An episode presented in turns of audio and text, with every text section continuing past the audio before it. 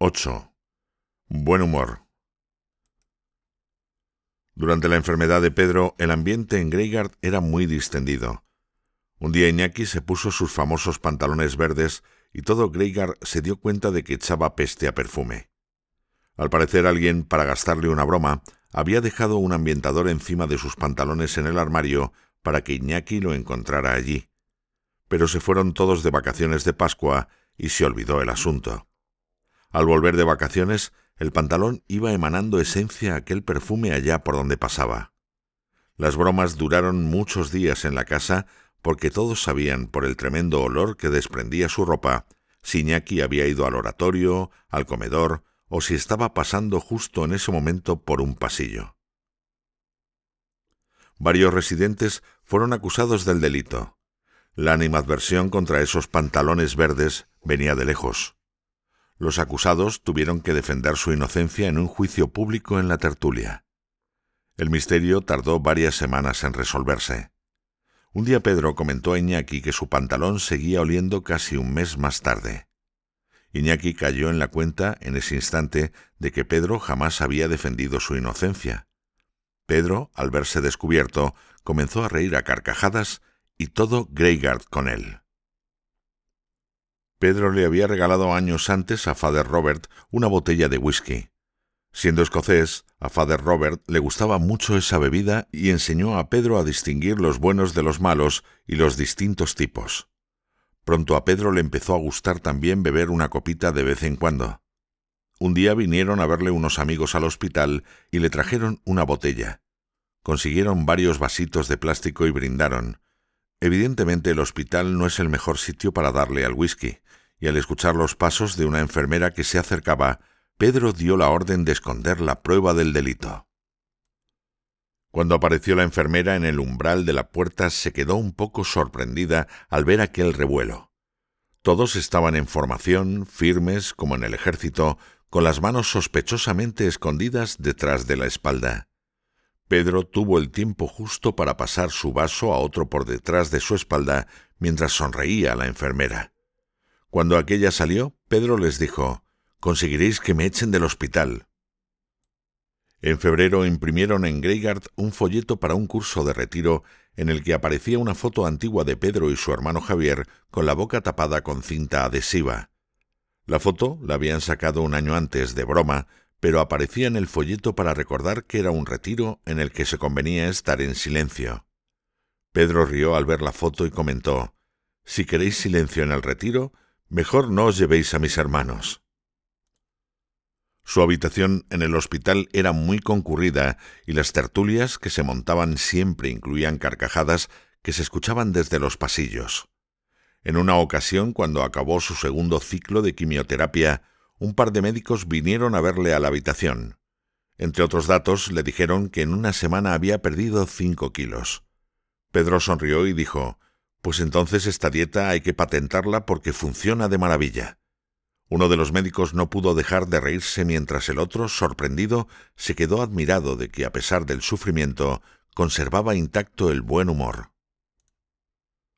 Un día vinieron en tren cuatro amigos a verle desde Londres. Llegaban tarde y le llamaron por teléfono para saber si podrían asistir a misa con él. Pedro comprobó las misas de la parroquia y vio que llegarían a la del mediodía. Jack le preguntó ¿Podrás ir a misa con ellos? Pedro comenzó a palparse el cuerpo y con una sonrisa respondió A ver, eh, yo creo que sí. Todavía no estoy muerto. A las cocinas de los hospitales no suelen darles estrellas Michelin. Aunque él jamás se quejaba, después de tantos días con la misma comida, ya le entraban ganas de comerse las toallas. Sus padres y otros visitantes intentaban traerle algún suplemento alimenticio. En concreto, se le hacía la boca agua con el sushi. A veces quienes le visitaban le traían sushi o sándwiches de la tienda de abajo. Allí hacían una oferta especial a partir de las cuatro de la tarde para vender los alimentos que ya no podrían vender al día siguiente. Por teléfono desde su habitación, Pedro dirigía la operación con rigor militar. Mandaba a alguien a la tienda a averiguar las ofertas que había. Cuando el precio del sushi bajaba de una libra ochenta o los sándwiches en oferta le gustaban, aprobaba la compra. Luz verde, repito, luz verde. Transacción aprobada. Operación Sushi is a go. Operación activada. Si el sushi no estaba rebajado o los precios de los sándwiches que ofrecían no le convencían, comunicaba sus instrucciones inequívocamente. Evort, retirada, a todas las unidades, retirada. Un día estaban celebrando un cumpleaños en Greygard. La gente hacía números cómicos o cantaba o contaba algún chiste. En un momento dado, su hermano Carlos estaba haciendo un número cómico y se estaba dejando llevar demasiado. Mientras todos se partían de risa con él, Pedro le dijo, Carlos, ya habíamos hablado de que dejaras de hacer eso. Carlos, un poco confuso, le preguntó, ¿que dejara de hacer qué? Lo de dejarme en ridículo, contestó Pedro. Todos saben que eres mi hermano. Y más tarde, al recordarlo, explicaba, el problema de Carlos es que no tiene vergüenza. Yo tengo toda su vergüenza y la mía juntas. Su alegría era evidente incluso cuando nadie miraba. En ocasiones se le podía escuchar a Pedro tarareando una canción desde la ducha del hospital o mientras iba de un lado a otro en un pasillo de Greygard. En febrero de 2017 hubo una charla con los residentes de Greygard. Se trataba de cómo conseguir sacar adelante cualquier proyecto. Entre los estudiantes había uno que llevaba una larga temporada pidiendo oraciones para encontrar una novia. Pedro no dejó pasar la oportunidad y preguntó al ponente con seriedad. Hay gente que lleva muchos años tratando de encontrar una novia. ¿A qué edad cree usted que deberían tirar la toalla? Cuando por el dolor permanecía sentado, siempre manifestaba su lástima por no poder ayudar. Un día el sacerdote le dijo que sí que ayudaba. Ayudaba con sus oraciones y sus dolores. Eres el corazón que late por los demás, le dijo el cura. A lo que respondió Pedrito, pues este corazón está bastante arrítmico. Muchas veces, cuando sus amigos visitaban a Pedro, acababan jugando con él a las cartas o al ajedrez. En ese ambiente relajado, Pedro tenía conversaciones muy diversas. Pedro tenía conversaciones muy divertidas y disfrutaba muchísimo. Además aprovechaba para seguir formando a la gente. En una de aquellas partidas de cartas se decidió arriesgarlo todo a una jugada y perdió. Con una sonrisa añadió, con las cartas arriesgo, porque perder no tiene consecuencias. Con la vida no arriesgo, que si pierdo lo pierdo todo. No me la juego, yo siempre con Dios, en el bando ganador. Así, con mucha naturalidad, aprovechaba las visitas, hacía disfrutar a la gente y a la vez les ayudaba a plantearse cosas grandes. Quienes le visitábamos no teníamos la impresión de ir a ver a un enfermo, sino de visitar a un amigo que en ese momento estaba enfermo. Un misterio que rodea a los españoles residentes en el extranjero y que intriga a muchos es el irresistible magnetismo que irradia una tortilla de patatas con cebolla, ahí dejo el debate, o unas lonchitas de jamón serrano de calidad.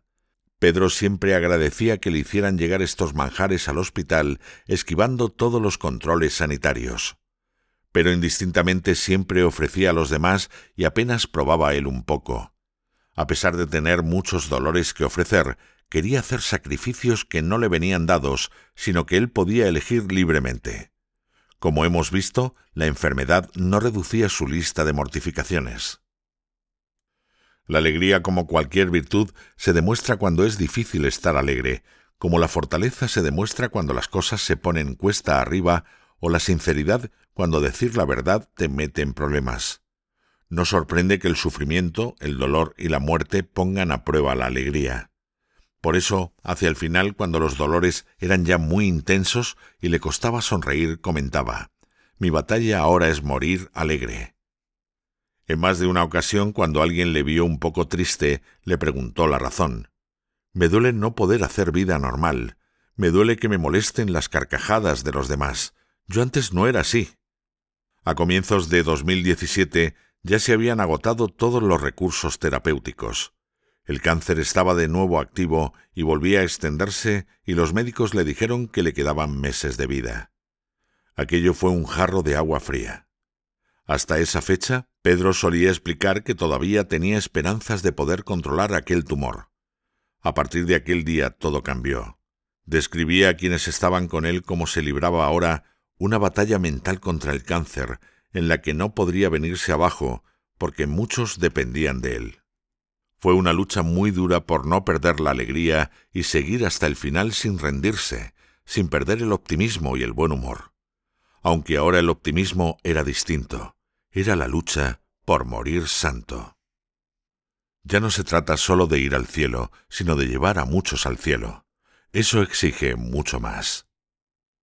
Pocos días después de que le dijeran que le quedaban meses de vida, en febrero de 2017 se topó con un grupo de cinco sacerdotes que habían acudido a una charla.